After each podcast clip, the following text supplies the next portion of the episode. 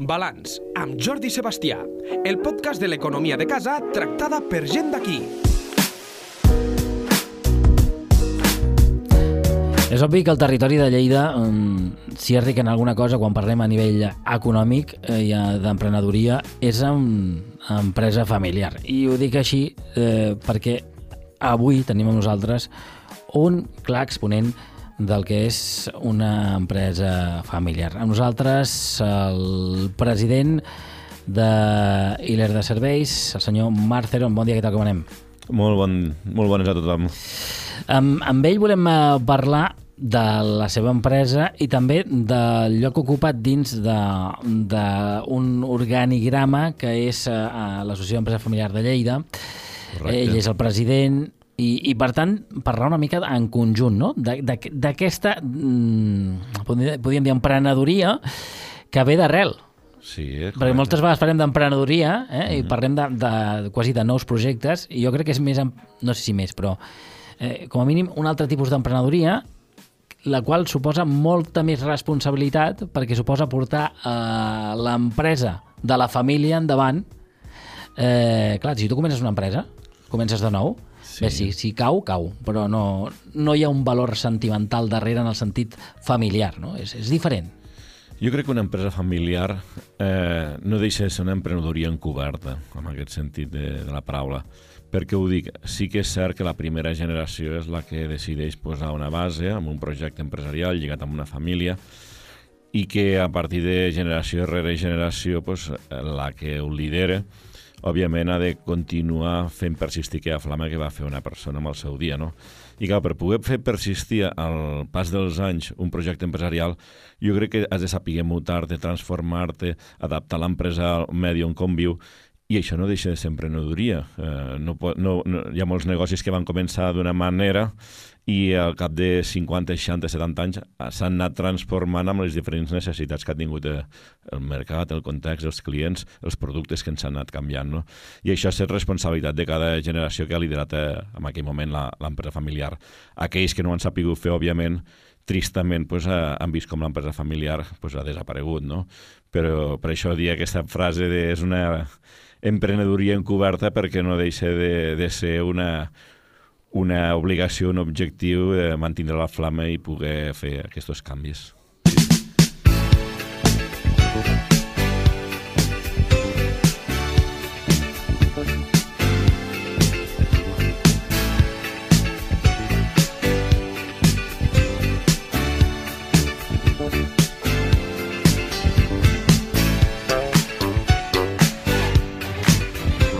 Diu la cançó We Are Family. No sé si quan, quan tens un, una, a, a, a, a càrrec una empresa familiar eh, sempre hi és present això, que no t'hi va no t'hi va només la teva responsabilitat, el teu crèdit, uh mhm. -huh. sinó que ve el crèdit de la, de la sang, d'allò, del llegat.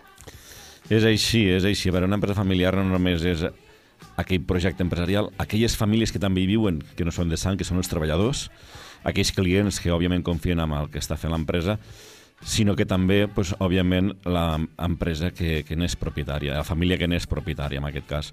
Eh, la primera vegada, pues, òbviament, hi ha pares i fills, o poden haver germans i cosins, o diferents socis amb els seus fills, però tal com es va fent gran i com van passant generacions t'apareixen pues, els germans, els cosins més endavant, després els cosins segons i, i pots trobar pues, empreses pues, que tenen 7, 8, 10 generacions, no? com els Reventors, que és de les més antigues que hi ha a Espanya amb el grup Codorniu, i que al final pues, són potser més de 500 membres i tots estan eh, participant de l'empresa familiar. No? Per què ho diem això de som una família? Sí, eh, jo crec que hi ha moltes vegades molt enteniment entre germans, entre pares i mares, eh, però a vegades també hem de ser cautelosos quan hi entra la família política, no? que també no deixa de ser una família, que no és de sang, però que eh, per mitjà pues, de matrimonis o, o diferents eh, etapes que ha hagut pues, també hi participen indirectament a l'empresa i allò que era un enteniment pues, també es pot transformar i ser unes desavinances no? amb el pas dels Clar. anys i, i allò de la cançó que estàs ficant ara avui al Family que és, és molt xula i molt, molt explicativa també pues sí, es pot trencar pues, eh, per altres factors que no són de sang. Clar, és, és, és una empresa professional, quan tu crees una empresa la crees per, per, eh, portar a terme un projecte professional. Correcte. Per tant, per molt que sigui una empresa familiar, uh -huh. tampoc és qüestió que sigui un, una, no? un, un, un cau de, de posar gent només pel fet de que tingui el mateix cognom. Suposo que aquí també s'ha de tenir molta cura, perquè és quan les coses es torcen, no? A veure, des de l'Associació de l'Empresa Familiar de Lleida, una de, de les accions que fem és eh, tenir una càtedra a la Universitat de Lleida, la càtedra de l'empresa familiar. Sí. I per què l'associació crea una càtedra i la fa amb la Universitat de Lleida? Òbviament, no per ensenyar a, a membres de famílies a portar empreses familiars, sinó perquè el dia de demà nosaltres veiem que cada vegada més eh, s'està externalitzant la direcció de les empreses familiars. Què vol dir? Que aquells membres d'una família que no són vàlids per gestionar aquella empresa, millor que no hi siguin perquè persisteixi aquella empresa i deleguem a personal que no té cap connexió, és a dir, professionals del món de l'empresa, perquè liderin aquesta, aquesta societat mercantil.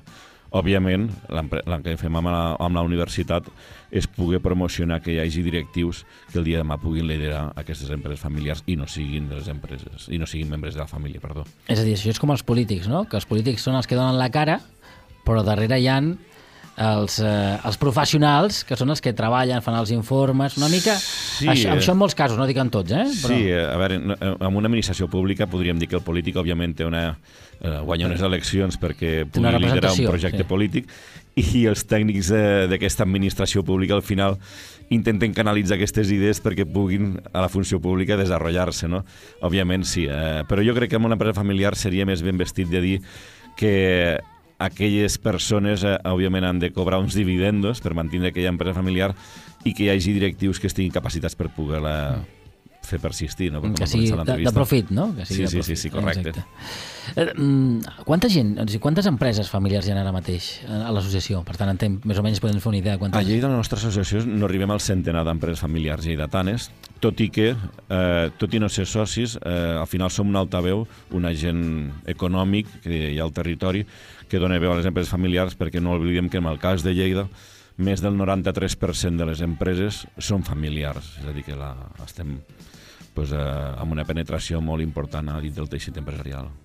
Clar, i aquestes, eh, no sé si hi ha mm, això, mm, eh, coneixement de quantes són de segona generació, tercera generació, és a dir, que no estan en el primer nivell, per dir-ho així, que estan ja doncs, evolucionades. A veure, hem de partir la idea que el nostre país, eh, Espanya, en aquest sentit, és un país que a nivell empresarial és, és novato. Per què?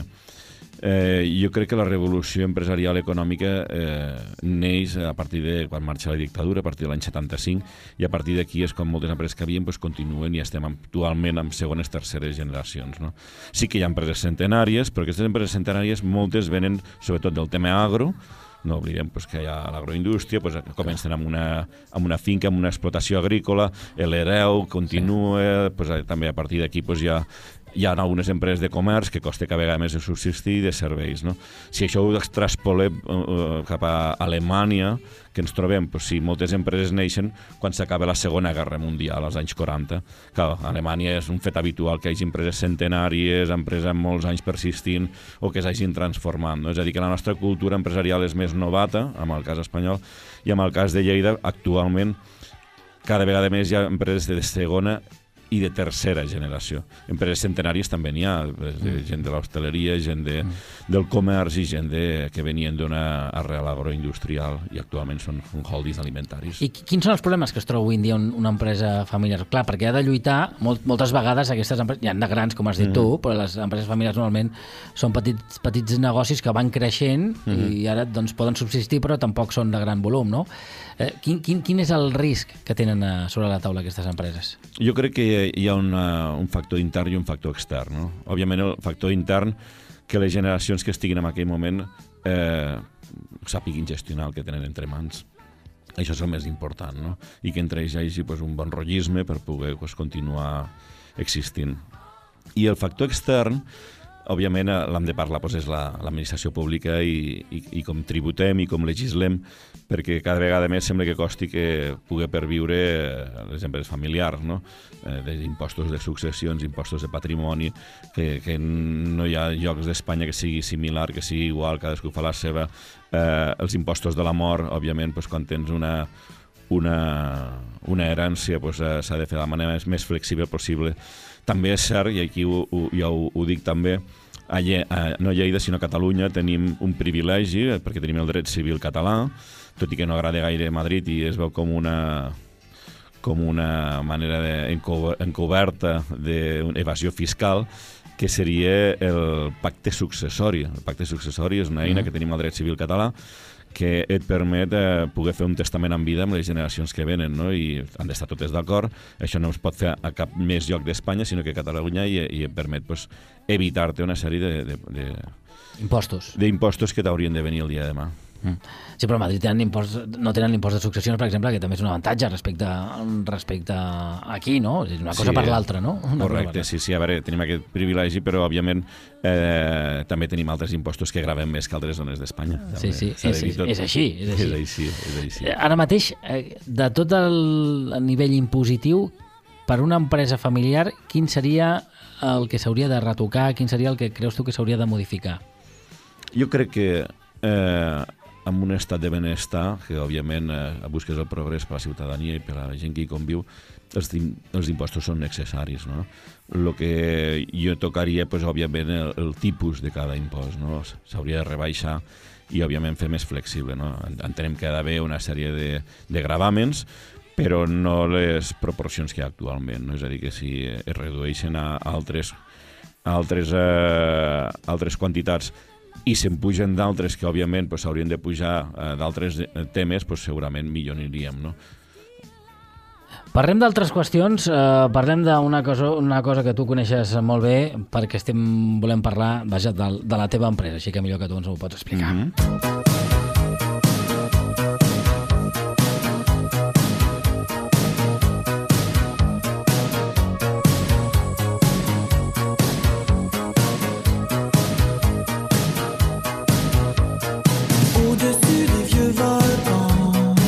Parlem d'Hi- d'Hiler de Serveis i per, molts, eh, per moltes raons per, posem la cançó de Voyage Voyage. En primer lloc perquè el, el Marc Theron, amb la seva empresa, sí que viatja molt, Sí, li toca viatjar per tot arreu, i perquè eh, té molta connexió la seva empresa amb aquests llocs que justament eh, porten a, a, viatjar, eh? per, perquè els aeroports, jo, jo crec que mm, si ens fixem bé en molts aeroports veurem Hiler de Serveis. És un dels llocs eh, on Eh sí? fem feina, no? com ell que diu, i, i òbviament no només del, el Guaire de Lleida, sinó amb altres del territori Sí. nacional. Explica'ns, on- a quins aeroports esteu ubicats vosaltres? Per entendre'ns, eh? Una empresa d'aquí que treballa eh, Sí, en, eh. en diferents indrets. Breument, nosaltres, doncs, bueno, sí, som una empresa de segona generació, que tem, aquest any fem 35 anys, jo en sóc el membre de la segona generació, estem a Lleida i des de fa dos anys també a Andorra, perquè vam comprar una empresa a Andorra, Mhm. i, eh, i l'art de serveis a què es dedica? Pues es dedica a la distribució de productes de neteja professional que seria pues, químic, paper, bosses de basura, fregones, escombres, per a gran consumidor, pues, des d'una empresa de neteja, hostaleria, geriatria, hospitals, empreses de neteja, eh, gimnasos, bugaderies, és a dir, tot aquell gran consumidor que precisa de grans quantitats de productes de neteja pel dia a dia. Per tant, a tots aquests llocs, o molts d'aquests llocs, podeu veure productes que provenen d'aquí, és a dir, que han estat, eh, diguéssim, eh, comercialitzats a través d'una empresa d'aquí. Eh? Correcte, sí, a veure, normalment qui té un cotxe pues, a davant pot veure pues, Ford, Mercedes, eh, el que sigui. Pues, nosaltres, un dels canals de publicitat que tenim pues, és com vas en uns lavabos, pots trobar el dispensa de paper, de vàter, de sabó, i amb el nostre logo, i des, des de Lleida. Doncs Ilerda, no? Pots anar a l'aeroport, no sé, el de Barcelona i veure Ilerda, no? És Per així, exemple. és així. I Fem dius, Osca, Lleida, Tarragona, Barcelona, Andorra, i després pues, també en contractes nacionals també tenim presència a tot el territori. clar, i això ens porta a dir i a parlar i a reflexionar sobre com una empresa que neix des d'aquí és capaç de créixer tant, perquè heu crescut molt. Mm. Això com es fa? A veure, es fa primer que tot amb un equip professional a darrere, amb un equip humà que, que és la clau, no? perquè ni el meu pare ni jo som caps eh, gurus, eh, si no, no estaria aquí, estaria escrivint llibres i, i seria un líder de, Bueno, algunes de ventes, escrit, no? algunes has escrit. Eh, jo crec que al final eh, ha d'haver un, un gran equip humà que, te- que et recolza en aquesta etapa i que pots delegar i que no et fallen. No? En segon lloc, també, eh, jo crec que augurar una sèrie de canvis que hi ha als mercats. No? Nosaltres, l'any 2015, veiem de que la classe mitja a nivell empresarial estava desapareixent i les empreses s'estaven convertint en petites o s'estaven fent grans. No? I nosaltres vam decidir per apostar per fer-nos grans. No? Pues ja van començar ser accions que hem anat recollint els fruits, inclús amb la pandèmia, que tothom estava a casa, estava confinat, doncs nosaltres estàvem creixent. No? I finalment jo també m'agrada dir que hi ha hagut sort. Hem hagut sort perquè hem tingut una mica de fortuna, de sort de que ens ha funcionat bé durant aquests anys. No? També ens hagués pogut anar malament i segurament no estaria en aquesta taula parlant i explicant el nostre model. Entenc que en aquest món hi ha molts competidors. Sí, Per tant, vosaltres què oferiu que no ofereix la, els vostres eh, competidors per haver fet tan forat? A veure, nosaltres jo crec que ens hem sapigut adaptar a cada moment, no? Eh, deixant de banda que hi ha empreses que són molt bones de la meva competència i m'agrada parlar d'elles bé perquè n'aprenc d'elles eh, jo crec que nosaltres potser hem oferit un valor afegit a tota, no, no, no ens hem limitat a comprar i vendre productes perquè som una empresa comercialitzadora sinó pues, que hem oferit formació, servei tècnic servei de qualitat amb les entregues i després, em, molt important, ens hem sapigut adaptar, abans ho dèiem a, quan comencem amb les empreses familiars, ens hem sapigut adaptar a cada circumstància. No?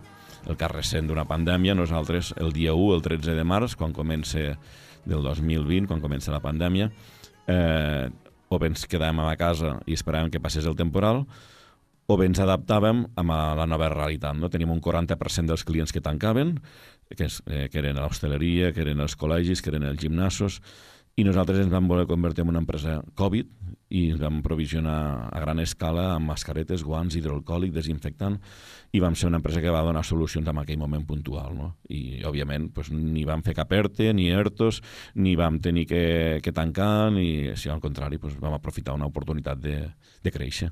És Us, que- us, us heu hagut d'ajustar després d'aquella època? S'ha acabat, diguéssim que el, Mm. la gran, eh, el gran boom, malau- per, per bé de tots, ha acabat el tema de la Covid. Mhm. Eh, no sé si us heu hagut d'adaptar um, per un creixement que hagueu produït durant aquesta època de la Covid o us heu pogut mantenir? Mira, nosaltres és curiós perquè fem projectes cada 3-4 anys no? i l'empresa gira cap a aquell nord.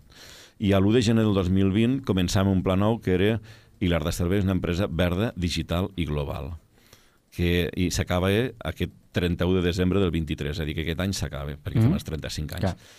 Cas curiós, verda, digital i global, no? Verda, ja, abans de la pandèmia ja estàvem dient que volíem ser sostenibles, que volíem créixer amb, amb, responsabilitat mediambiental i que vam fer pues, tot el tema del packaging, de que fos sostenible, que ara ja està prohibit, hi ha un gravamen ara de tots els envasos de plàstic, aquest any ha començat.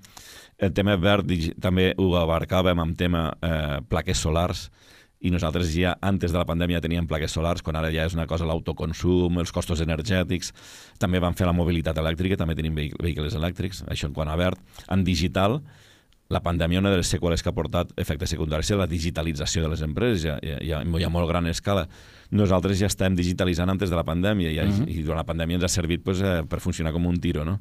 I global, teníem el projecte d'Andorra, és a dir, que ens anàvem fent més grans, sortíem de Lleida, i, i sí, sí, avui en dia cada vegada més les empreses s'estan fent grans i subsistiran aquells que són grans, que saben que, que compren a escala i que venen a, a qualsevol solució que pugui, puguin tenir. Per tant, el, aneu creixent de manera proporcionada, no esteu creixent... Sí, molt, ha, estat molt estudiada, molt planificada i, i respectant a unes decisions que prenem. No? Ara a partir pues, del 1 de gener del 24 comencem una entrada i, i la veritat que també confiem Cap on que...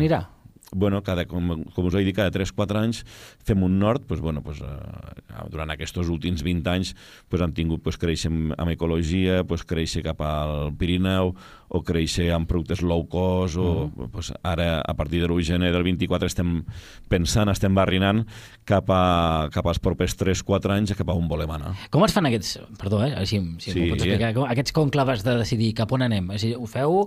Suposo que hi ha una part de fer-ho fins i tot a, a, a la taula després de dinar entre família i després la part dels experts, no? Bueno, la, O la no? primera solució que dones eh, te l'he de te l'he de corregir perquè la meva mare sempre ens va prohibir a casa parlar Ah. de feina. És a dir, la meva mare era funcionària de l'Ajuntament, ara està jubilada, Mhm. i no volia que parléssim de feina el meu pare i jo, no?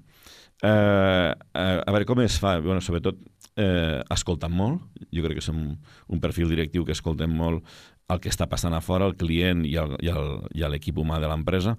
Hi ha una altra part molt bona que, com bé has dit quan comencem a l'entrevista de Hilar de Serveis ara, eh, el fet de viatjar, de moure, jo també viatjo molt perquè sóc vicepresident d'un grup europeu d'empreses distribuïdors de productes de neteja. I això que reporta? Pues un know-how, uns coneixements que difícilment aquí a Espanya tindria, no? perquè a Espanya anem 5-6 anys atrasats amb el meu sector. Clar, què vol dir? Que el que s'està fent a Alemanya, a Anglaterra o a França, d'aquí 3, 4, 5 anys vindrà al nostre país. Clar, doncs, tu veus una sèrie de tendències que intentes eh, aprofitar-les i reconduir-les a, a la teva empresa, no? I això és una mica el que jo he anat fent els últims anys. No? Tot allò que veia que s'està fent a fora, bueno, pues comencem a implantar, a vegades hi ha algunes que no s'han fet i a altres que pues, ha funcionat molt bé, no? i ens hem anticipat amb aquests canvis que vindrien.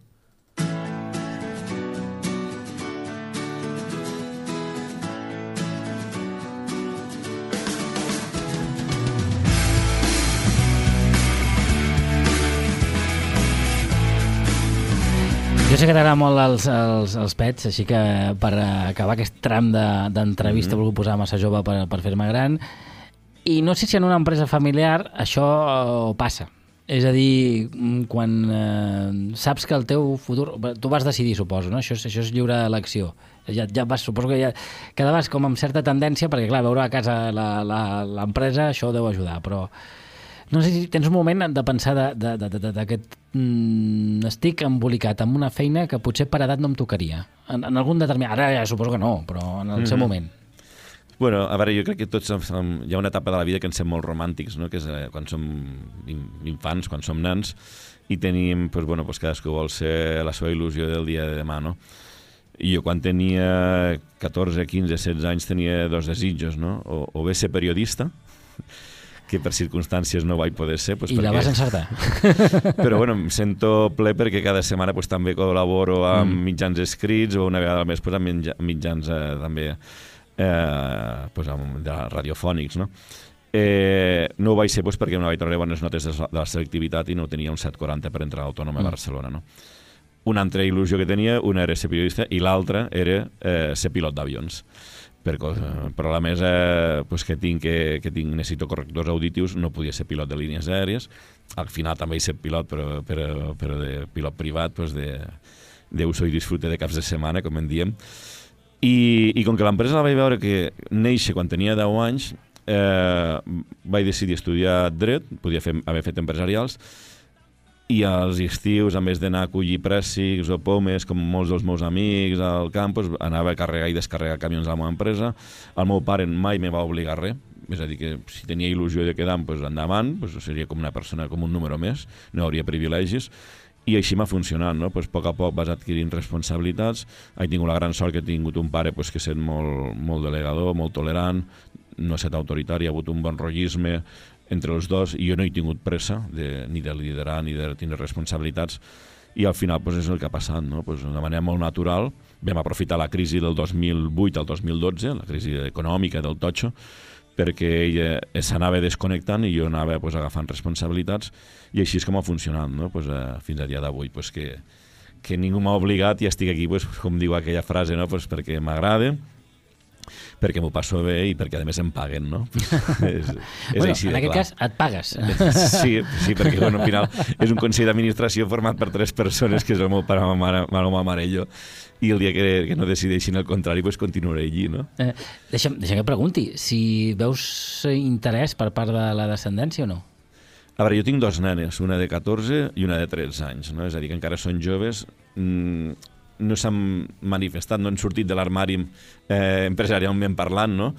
I, bueno, a veure, la petita sí que li agrada molt a Andorra, perquè últimament m'acompanya molt pues, en les seves èpoques de, de vacacions a l'escola, i li agrada molt Andorra, el que respira Andorra, i, ja, i, i, i per què no el dia de Andorra, no? Però, Que és molt d'hora, és molt d'hora. però encara elles mateixes, eh, també és el que et deia abans, no? potser al final elles potser no hi són a l'empresa i l'empresa persisteix amb un directiu que no és de la família. No? Eh, el futur no, no tinc cap bola eh, de vidre i no puc predir, però, però bueno, ojalà que continuï moltes generacions més. Mm. Creus que és una bona idea que, que, el, que el que vas fer tu, és a dir, començar de, de zero, és a dir, tractant mm. a, a peu de camió, per dir-ho així, Sí, eh? a les empreses que, que són empreses familiars, és a dir, que, que ningú tingui privilegis. Jo crec que, que a vegades, i, i més la meva generació, que és com a pares, claro, han viscut a, a tenim uns fills que potser trobo que a vegades no que els malcriem, però no els hi eduquem uns valors que potser nosaltres teníem o que els nostres pares tenien amb més dosi, no?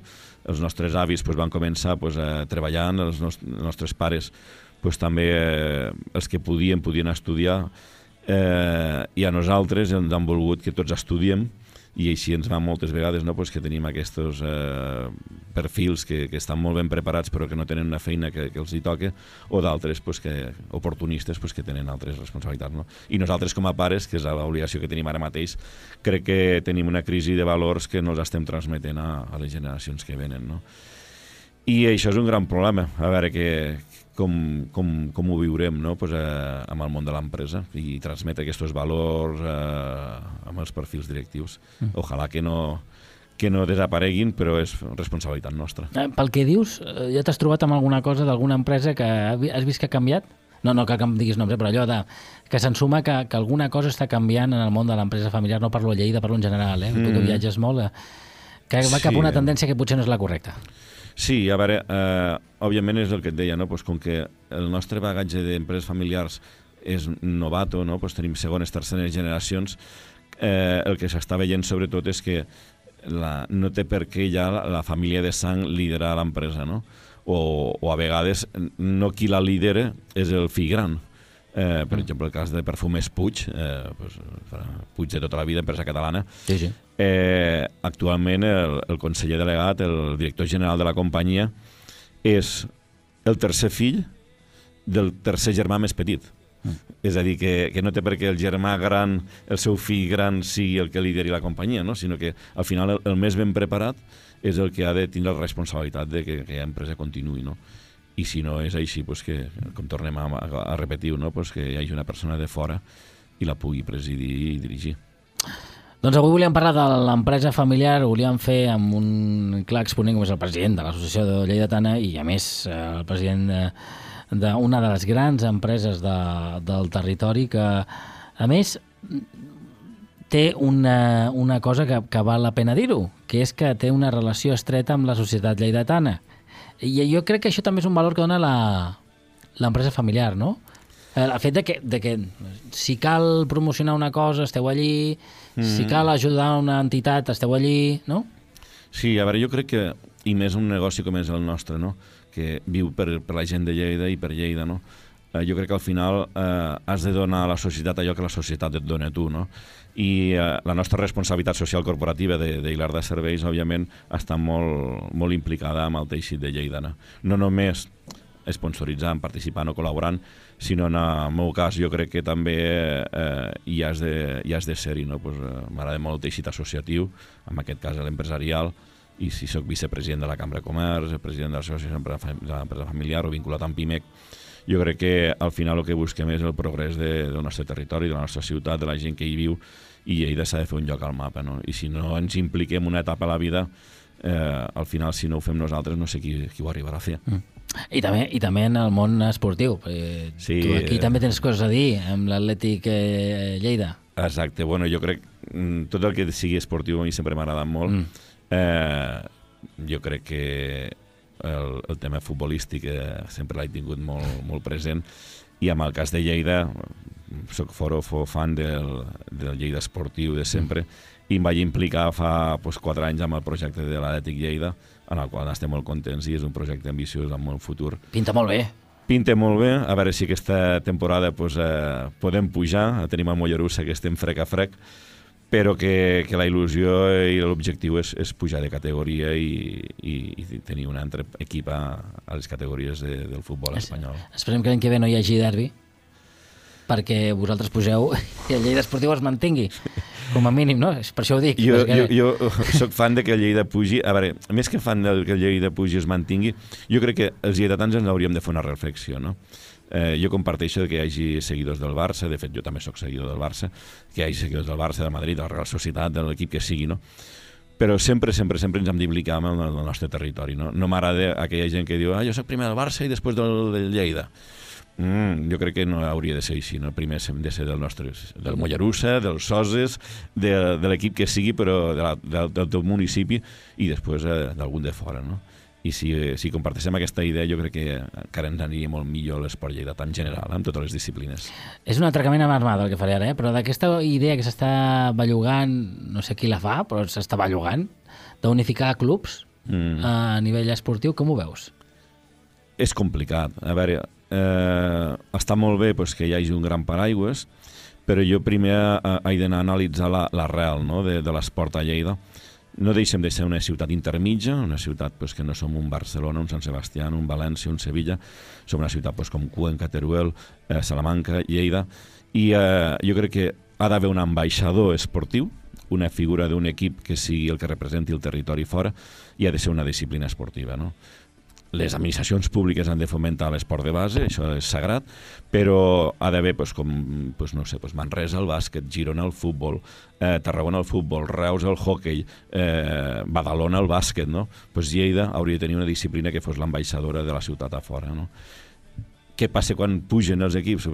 És el gran dilema que hi ha, no? Pues, eh, hem de deixar d'esponsoritzar, els hem de deixar... Jo ho, ho, ho dic com a vessant empresarial, eh, ens venen a veure moltes, eh, moltes disciplines, molts equips que fan molt, molt bona feina i al final estàs amb un compromís que no saps amb qui deixar aquella, aquella aportació, no? I Lleida jo crec que hauria de fer aquesta reflexió. Més que un gran paraigües a moltes disciplines, mm. sinó pues, tenir una, una gran disciplina que és l'ambaixador de la ciutat. Doncs res, amb aquest, amb aquest apunt esportiu, però avui parlàvem d'empresa familiar, li agraeixo al Marcelon que hagi vingut a parlar amb nosaltres aquí al Balanç. Moltes gràcies, que vagi molt bé fins la propera. Adéu-siau. A vosaltres.